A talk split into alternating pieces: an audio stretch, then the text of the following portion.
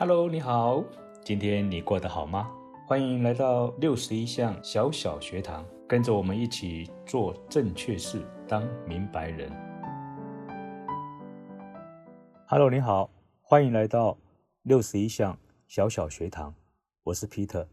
我们今天来聊聊如何能够在第一时间就做对事。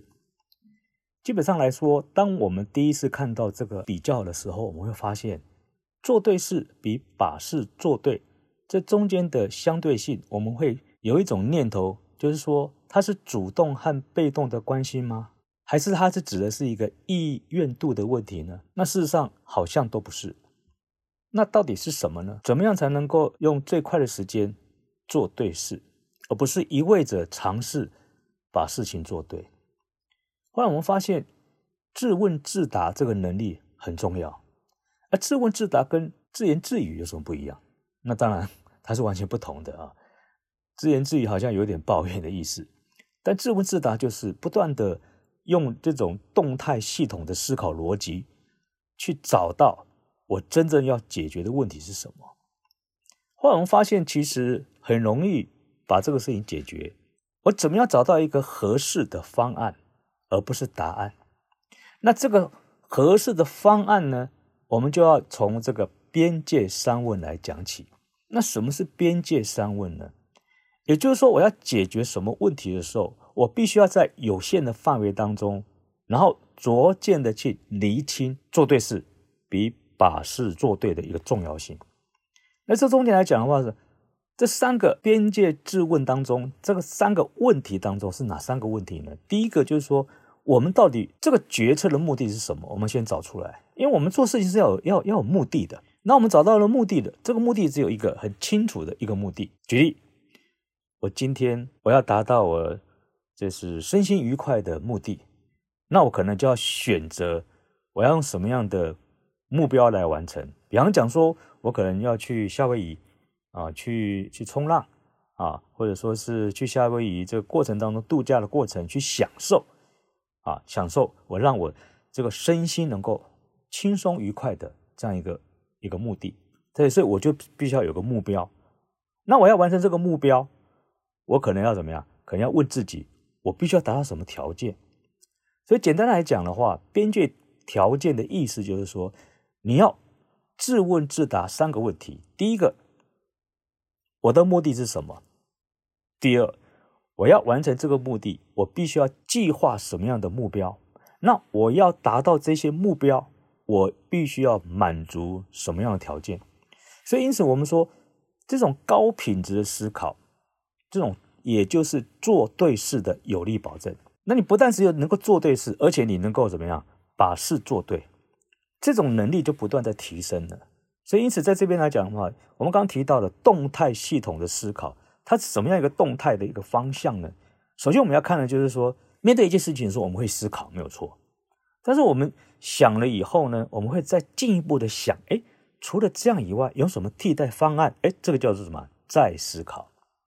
也就是说，思考完了以后，第二再思考，思考完了以后再换位思考，换位思考以后再多元多面的思考，再来进行一个洞察跟穿透力的思考。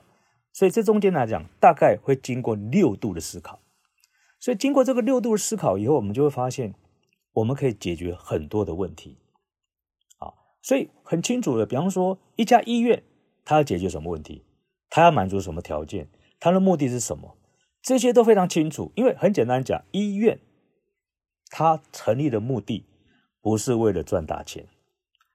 它如果是为了要赚大钱的话，那那些病人就很可怜了。好比好像是待宰的羔羊，那那些医生就好像有点像屠夫一般的。所以，因此医院成立的目的是要让受伤或者说身体为恙的人，他能够赶快得到医治，然后呢，快快的离开医院，过着他正常的生活。所以，这个目的是要非常清楚的。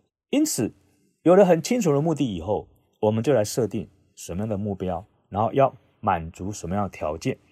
这来说的话呢，就会帮助我们尽快的做对事，而且把事做对。相信各位都吃过甜筒冰淇淋吧？甜筒跟冰淇淋怎么组合在一起的呢？当年的嘉年华会有一个卖松饼的小贩，他的生意非常好，热腾腾的松饼再淋上甘甜的蜂蜜，哇，散发出浓郁的那种香味，吸引了很多客人。小贩的生意呢非常好，吃周围都是人，因为生意兴隆，所以呢做得非常的开心。但是不幸的是，当年呢有一个配合全国性的纸业大罢工，这个时候呢。他就不能再提供纸盘让他们使用，那他的纸盘呢也是有一定的库存量，所以他每天在做生意的同时，他心里面也就忧郁着他的纸盘会用完的时刻。当没有纸盘的时候呢，他就用小纸巾来替代，但是客人觉得那个小纸巾又沾上那个蜂蜜，实在是非常的不方便。那随着客人的抱怨。结果松饼小贩的生意呢，逐渐就清淡起来。但是这个嘉年华会的时间还相当长，那摊位的租金也都付出去了，那怎么办呢？这松饼的小贩呢，就非常的烦恼。然后呢，他也不晓得应该怎么办才好。就他发现隔壁的冰淇淋的生意跟他一样，因为冰淇淋呢，也必须要放在怎么样一个纸的盒子里面。那这种情况之下呢，他们遇到同样的罢工，同样的。挑战，所以这个时候呢，卖冰淇淋的小贩就在想：如果这个松饼能够再坚固一点点，然后再薄一些些，做成这个形状呢，变成一个圆锥状，上面大，下面小，这样子，诶，那这样是不是可以装冰淇淋？就没想到呢，这个想法呢，马上受到了客人的欢迎。这样子情况之下呢，客人不但可以享受。香脆可口的松饼，又可以吃到冰凉美味的冰淇淋，那这不就是一举两得吗？就这样子一个想法当中，我们发现他们同时的一个合作，一起解决他们面对的这个困境。因为不晓得什么时候职业的罢工还会再发生，或者他是不是一次就把对纸的依赖一次就甩掉？这就是做对事比把事做对。重要的一个关键，我们今天就聊到这里，祝福大家，下次再见。